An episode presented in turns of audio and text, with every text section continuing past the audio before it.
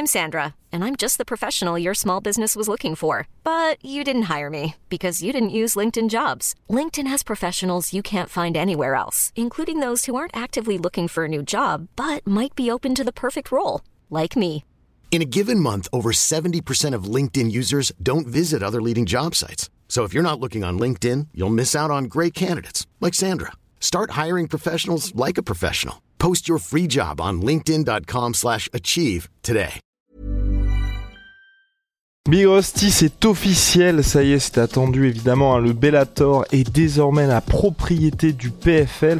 On va voir ce, qui, ce que ça va engendrer, pourquoi c'est un énorme move potentiellement dans le monde du MMA, puisque c'est vraisemblablement numéro 1 dans le classement des plus grandes organisations de l'UFC, numéro 2 selon toute vraisemblance c'était le PFL, et puis numéro 3 ou 4 hein, en fonction de la position du ONE FC, c'était Bellator ou One, ça se tirait un petit peu la bourre, mais là donc il y a le numéro 2 et le numéro 3-4 qui désormais vont évoluer ensemble dans les prochaines années. On va voir tout ça avec Big Rusty. Évidemment, gros move pour l'organisation, gros move parce que l'UFC va peut-être enfin avoir un concurrent digne de ce nom.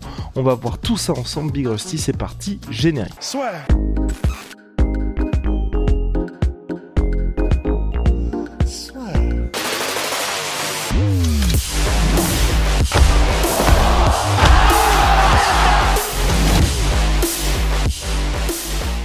Est-ce que l'UFC peut trembler Big Rusty? C'est la grande question et Don Davis, le big boss du PFL, est très présent dans DMMA, avait notamment évoqué le changement de position de Dana White hein, qui expliquait que bah ça avait été toujours très respectueux, mais c'est vrai que depuis quelques mois, Dana White est un petit peu plus véhément parce que selon lui, ça y est, Dana White, il commençait à sentir hein, lentement mais sûrement la présence du PFL comme concurrent sérieux. Est-ce que toi, avec l'acquisition du Bellator par le PFL, là, on a véritablement un vrai concurrent à l'UFC où ça reste quand même léger. En vrai, je sais pas ce que t'en penses, hein. Je sais pas ce que t'en pensez, mais pour moi, ça change pas grand chose, en fait.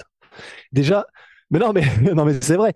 En vrai, parce que, ne serait-ce que je suis allé, euh, parce que tu sais, dans l'interview à Karel Elwani, Don Davis dit, il sort la statistique, Davis, you know, il sort la statistique que, euh, 30%, enfin ils ont genre 30% des combattants. C'est ça, ils ont le top 30% 25, des euh, combattants du top 25 selon Fight Matrix. Ça Fight Matrix et c'est exactement le même le même nombre que l'UFC.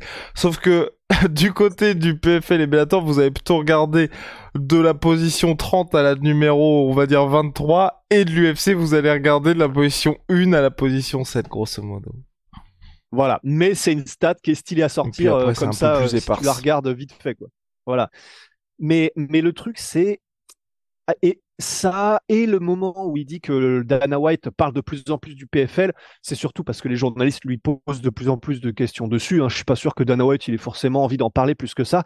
Mais donc tout ça en même temps, plus j'ai été regarder les classements, euh, les rankings, les, les classements du Bellator dans chaque catégorie, et ça reste quand même léger. C'est-à-dire que même là, même en ayant acquis le PFL, euh, le Bellator, et le PFL a déjà prévu de faire des combats champion contre champion en début d'année 2024, et ça va être cool.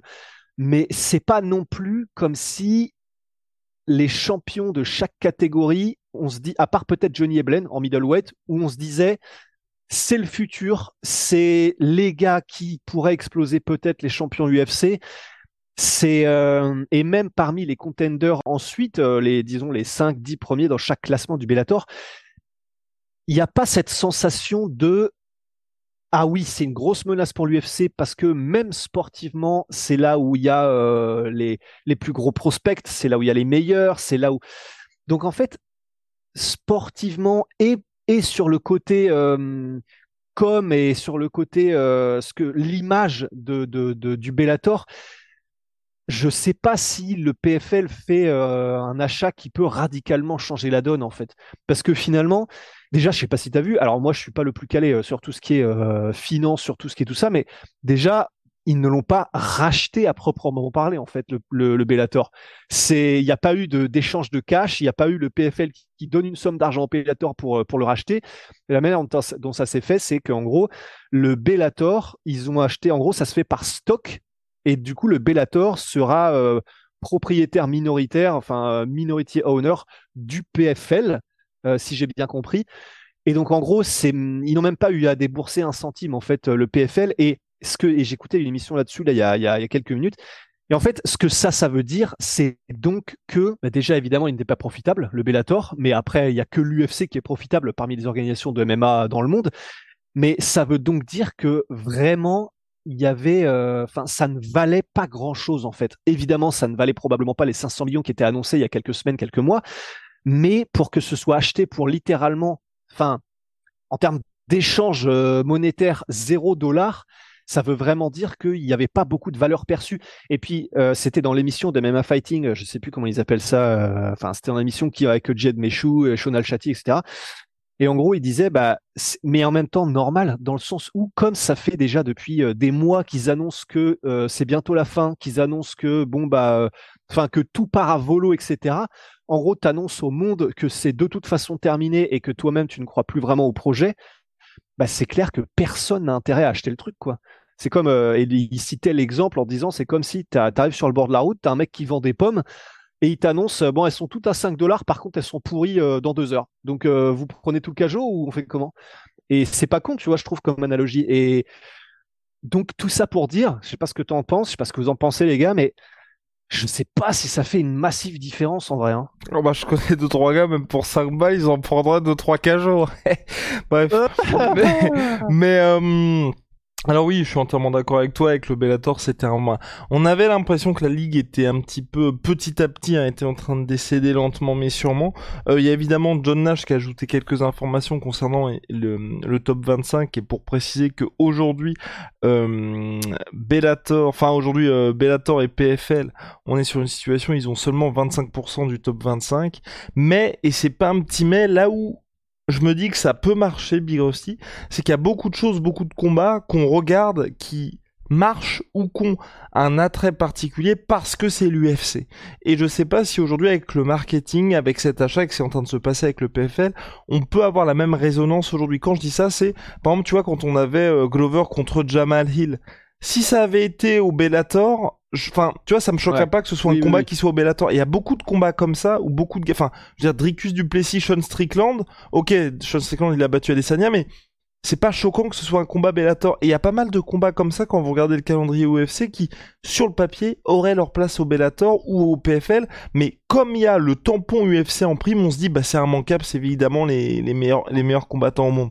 Donc c'est pour ça qu'aujourd'hui, je me dis, ils ont, ce move est intéressant parce qu'ils ont sur le papier euh, les ingrédients pour faire en sorte que la ligue devienne vraiment forte. Ce qui, ce qui m'intéresse aussi, c'est que le PFL, on faisait que de le dire avec Big Rusty, c'est que le vrai gros problème qu'ils avaient aujourd'hui, c'était un problème de roster. Là, en partie, évidemment, ils arrivent à résoudre ce problème-là parce que, ok, on n'est toujours pas sur des événements qui vont faire que vous allez passer des nuits blanches ou vous allez payer le pay-per-view.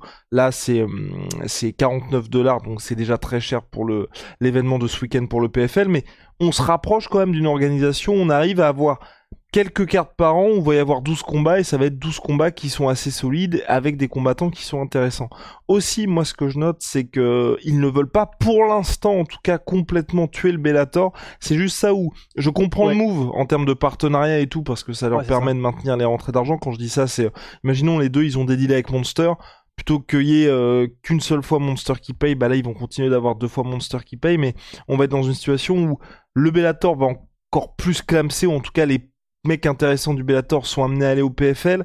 On t'aura eu, enfin, on va toujours avoir parce que là il y a justement Don Davis il a il a partagé un petit peu le plan qu'il avait pour la suite et donc on va avoir la ligue du PFL les mm, PFL PPV Super Fight les Challenger Series PFL International Series les Bellator et Bellator International Champion Series ça fait vraiment beaucoup pour que le fan random s'y retrouve je trouve ouais ouais je suis d'accord bah, c'est ça qui va être intéressant c'est là, ils ont quand même, ils en ont sous le pied le, PFL. Euh, et là, vraiment, on parle internationalement parce que tu vois, on, pourrait parler de, Cédric Doumbé et puis euh, de, ce qu'il apporte, mais ça, c'est vraiment français. Sur le marché international, ils ont Jake Paul, ils ont Francis Ngannou. Il y a des gens probablement qui vont vouloir faire la transition entre potentiellement l'UFC à la fin de leur contrat et le PFL. Tu vois, un mec comme Polo Costa, je pense que là, maintenant, tout de suite, il se I'm Sandra, and I'm just the professional your small business was looking for. But you didn't hire me because you didn't use LinkedIn jobs. LinkedIn has professionals you can't find anywhere else, including those who aren't actively looking for a new job but might be open to the perfect role, like me. In a given month, over 70% of LinkedIn users don't visit other leading job sites. So if you're not looking on LinkedIn, you'll miss out on great candidates like Sandra. Start hiring professionals like a professional. Post your free job on slash achieve today. peut-être un peu plus à aller au PFL euh, et à être payé euh, des centaines et des centaines de milliers de dollars. Donc, ils en ont sous le coude, euh, sous le pied, enfin bref. Mais c'est juste que effectivement là, y a, ça, ça part tellement dans tous les sens que si ça se trouve, le plan est au contraire encore meilleur parce que du coup, tout est vraiment bien organisé, bien quadrillé pour cueillir les trucs locaux, euh, enfin entre guillemets euh, nationaux avec les, trucs pour les prospects, avec les challengers. Enfin, peut-être que finalement, oui, on a l'impression qu'on va s'y perdre, mais en réalité, c'est que tout est parfaitement jalonné pour que justement tout marche bien et que ce soit pas trop le bordel. Donc ça, on va voir et l'avenir nous le dira. Mais pour l'instant, effectivement, c'est vrai que ça fait. On, on a l'impression en fait là avec le PFL que ils ont des sous parce qu'ils ont euh, énormément de rentrées d'argent par euh, leurs investisseurs. Ils ont des idées et des idées qui, pour, l'instant leur réussissent. Euh, ils arrivent à attirer des talents et des talents qui sont pas juste sportifs, mais aussi des talents du coup avec une image vraiment, qui va au-delà du sport. Ils ont acquis le Bellator, ils ont 45 euh, brands différentes, 45 ligues différentes. Là, on a l'impression que là, ils mettent tout, genre ils mettent tout, ils prennent tout, on veut tout, et après on va voir et on organise tout ça, mais, d'abord on veut tout. Et du coup, j'attends de voir euh, comment ça va se décanter dans l'année qui vient en fait. Ouais, et, même chose Big Rusty, ce qui est intéressant aussi, c'est qu'ils ont évoqué, enfin en tout cas ils ont annoncé 30 événements pour l'année prochaine, donc pour 2023. Donc c'est vrai que là ça permet de remplir un petit peu ce calendrier, et c'est là que c'est intéressant d'avoir le roster qu'ils ont. Mais maintenant évidemment, moi je suis exactement comme toi, j'attends qu'ils signent d'autres athlètes, parce que là c'est toujours pas ça en termes de pay-per-view. Ils ont aussi expliqué hein, que hum, cette, cette branche de pay-per-view, ils ont parlé de Francis, pour, pour notamment Don Davis qui a dit que pour Francis, là aujourd'hui l'adversaire le plus probable c'était Deontay Wilder avec des règles mixtes, donc ni MMA ni boxe, et qu'en gros euh, les autres options qu'ils avaient donc actuellement au PFL qui n'étaient pas les plus euh, bandantes euh, très clairement, bah pour l'instant pour eux ça le faisait pas et c'est pour ça qu'il a évoqué un retour de Francis soit premier trimestre 2024, soit dernier trimestre 2024 parce qu'il veut justement pas forcer telle ou telle option être dans une situation où ça peut être le plus intéressant. Et Jake Paul de son côté lui fera ses débuts au PFL dernier trimestre 2024 parce qu'il a expliqué qu'il lui fallait un an à Jake Paul pour être prêt en MMA. Donc voilà, aujourd'hui à mon avis il va falloir euh, d'autres signatures mais d'autres signatures mais on est aussi dans et, c'est pour ça que pour moi le marketing est vraiment très important en tout cas la communication la manière de communiquer autour des athlètes du développement des athlètes hein, parce que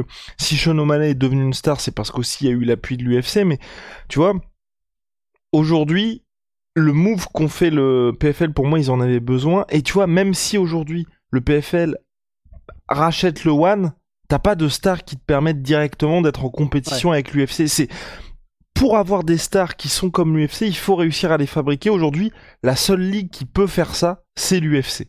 Et aujourd'hui, le PFL, ils sont, en tout cas sur le papier, je trouve, moi, en train de réunir les ingrédients pour pouvoir peut-être avoir cette capacité à fabriquer des stars.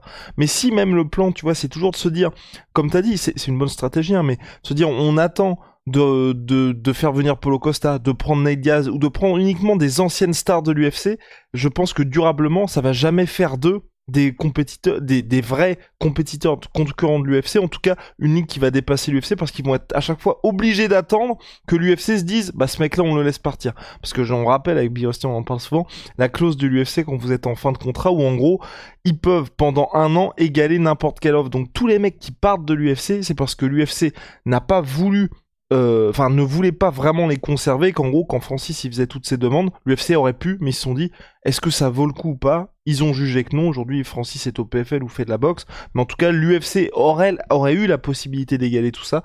Ils ont préféré, enfin financièrement ils se sont dit qu'ils ne s'y retrouvaient pas, donc c'est c'est là où moi je, je trouve que c'est à mon sens le plus important pour le PFL, et c'est pour ça que les pour l'instant, on ne voit pas que ça fonctionne évidemment, mais tout ce qui est euh, les bah, PFL Europe et tout ça, c'est important pour moi dans dans, dans le sens dans 2-3 ans où est-ce qu'on va être avec Cédric Doumbé? Est-ce que Cédric Doumbé c'est une star mondiale est-ce qu'on pourra se dire bah, effectivement tout le travail qu'a fait le PFL ça a payé? Et, et de se dire ils vont réussir à faire émerger de véritables superstars comme le fait l'UFC parce que c'est là que pour moi t'as l'oseille parce que tu signes le mec à des contrats qui sont pas énormes et à la fin t'en fais un gars qui va être qui va rapporter beaucoup de gens pour ton organisation alors que quand tu signes un gars là justement Don Davis en parlait tu veux signer un Nate Diaz aujourd'hui il lui propose 15 millions à Nate Diaz et c'est pas comme si le mec allait euh, accepter directement. Donc tu surpayes les gars pour qu'ils viennent dans ta ligue. Ouais. Et mais c'est vrai que pour ce, ce problème d'avoir une star et d'avoir des stars en particulier c'est vrai que c'est chaud parce que le PFL le PFL en soi, là, c'est vrai que je, ne vois aucune star. Et en fait, quand on dit star, c'est des gars qui déjà ont quelque chose en termes de com, en plus d'être sportivement intéressants, parce que des gars sportivement intéressants, ils en ont. Mais déjà, tu vois, là, tout de suite, tu me dis PFL, je pense pas à. Tu vois, par exemple, Bellator, j'ai pensé à un Johnny Eblen, 14-0, le mec est invaincu, tu te dis, mais où est sa limite? Là, au PFL, j'en ai pas qui me vient tout de suite. Peut-être que c'est que moi et mon inculture, parce qu'on parle des Sadiboussi, on parle des. Enfin, il y en il y en a, mais il n'y a pas de gars où on se dit, ce gars-là, qu'est-ce que ça donnerait à l'UFC parce qu'il éclate tout le monde là où il est? Et au Bellator, tu vois, il y en a eu, ils ont essayé. Il y a eu euh, Aaron Pico, mais bah, sauf que voilà, il s'est pris les pieds dans le tapis, dans le tapis direct, ça n'a pas marché, etc. Ils ont eu des stars qu'ils ont essayé de faire monter. Il y a Roslav Amosov, mais bon, bah, il vient de perdre aussi. Là, il n'y a plus que Johnny Eblen, j'ai l'impression, où le mec n'a pas eu de défaite au Bellator ou quoi, et on se dit, ah ouais, donc ce gars-là, jusqu'où peut-il aller? Pour l'instant, personne ne le touche, parce que c'est le cas de Johnny Eblen. Et et c'est là que c'est effectivement c'est dur. Le Bellator, on a l'impression que toute leur vie, donc pendant leurs 15 années d'existence, ils ont joué de malchance. Mais ça, on, l'avait dit plusieurs fois. Mais parfois, tu as vraiment l'impression que c'est des histoires de chance. Alors, il doit y avoir autre chose, bien sûr. Mais ben, Ousmane Nurmagomedov, tu vois, bah là, il est bien. C'est le cousin de Khabib, euh, grosse hype. Hop, euh, il pop euh, pour euh, pour un test antidopage. C'est classique Bellator, j'ai envie de dire. Donc effectivement, c'est ça qu'il faudrait qu'ils arrivent à faire le PFL. Mais et en plus, là où c'est chaud, c'est est-ce qu'ils peuvent faire ça et faire monter quelqu'un comme là Johnny Eblen, mais comme ça peut être des gars à l'UFC, avec un format comme ils ont là, tu vois, un format de playoff et tout. Même ça, c'est pas facile. Ouais, ouais, effectivement, mais aussi, c'est pas facile, mais au moins tu te dis qu'en un an, tu peux réussir à avoir, euh, à faire émerger une, une star ou en tout cas tel ou tel combattant. Le Bellator a réussi, comme tu as dit, parce qu'il y a aussi AJ McKee, Michael Chandler, Eddie Alvarez. Par le passé, ils ont réussi à créer des gars qui étaient vraiment intéressants et comme tu l'as dit aujourd'hui, il y a Eblen qui peut être intéressant, puis il y avait Amosov là qui a perdu le week-end dernier malheureusement, mais ils ont réussi par le passé. Et pour moi, le, PFL, le succès passera par là. S'ils arrivent à prendre des gars qui sont des petits jeunes, et même si tu les surpayes, mais tu vois, t'as un phénomène de la lutte, il va directement au PFL, et ensuite l'organisation arrive à le faire grandir, là on aura un vrai concurrent de l'UFC, on pourra se dire, ok, là ça y est, c'est parti, ça devient vraiment intéressant. Mais s'ils se contentent de faire, et c'est pour ça, à mon sens, hein, qu'aujourd'hui le format playoff il marchait pas vraiment parce que les Olivier Aubin-Mercier, les mecs comme ça, qu'on avait déjà vu perdre à l'UFC, sont arrivés au PFL, bah forcément tu te dis, bah c'est pas le même niveau, donc même s'ils gagnent un million de dollars là, on l'a déjà vu perdre à l'UFC. Donc affaire à suivre de ce côté-là. Intéressant d'avoir les véritables montants parce que c'est vrai que pour l'instant tout est assez obscur. Et puis affaire à suivre Big Rusty. Ciao suis Sweet Protein. Moins 30% sur tout My Sweet Protein avec le code la sueur. Moins 30% sur tout My Sweet Protein avec le code la sueur. Tu voulais ajouter quelque chose? Ouais, bah juste euh, tant qu'on y est aussi de, de dire euh, oui suivre les mondiaux amateurs Cocorico de MMA, Cocorico et, et donc tout ça c'est à retrouver. Bah, je pense que ce sera du coup mis à jour régulièrement sur Twitter notamment. sur Twitter, sur euh, X, je crois. Beaucoup de Français, donc n'hésitez pas à les encourager également. Nos amis belges que l'on salue on en avait déjà parlé l'année dernière des mondiaux et on avait suivi ça, mais un peu plus euh, de loin. Mais c'est vrai que là, j'ai l'impression qu'il y a vraiment une hype particulière. Au-delà même du fait qu'il y a des gros noms comme Paul, Paul Denis Navero, tu vois, mais j'ai l'impression qu'il y a une hype particulière. Ou à Birora, il y, a un truc qui se passe là, avec euh, le contingent francophone et en tout cas français aux mondiaux amateurs. Exactement. Et la grosse équipe est de sortie, Big Rusty. Également, ciao. Ciao. Ah, holy moly, la révolution des boissons énergisantes, les gars, c'est en poudre. C'est made in Allemagne. C'est bien plus écolo que les boissons habituelles. Big Rusty n'a rien sur lui. Mais ne vous inquiétez pas, ce sont des boissons de réhydratation. Des boissons énergisantes et des thés Maintenant, j'en prends chaque entraînement, de toute façon. Ah bah voilà, bah regardez. Regardez ce qui est devenu grâce à Oli. Donc avec le code LASUR 5, vous avez moins 5 euros sur votre première commande et LASUR 10, moins 10% sur vos commandes récurrentes sur Oli. C'est en description. See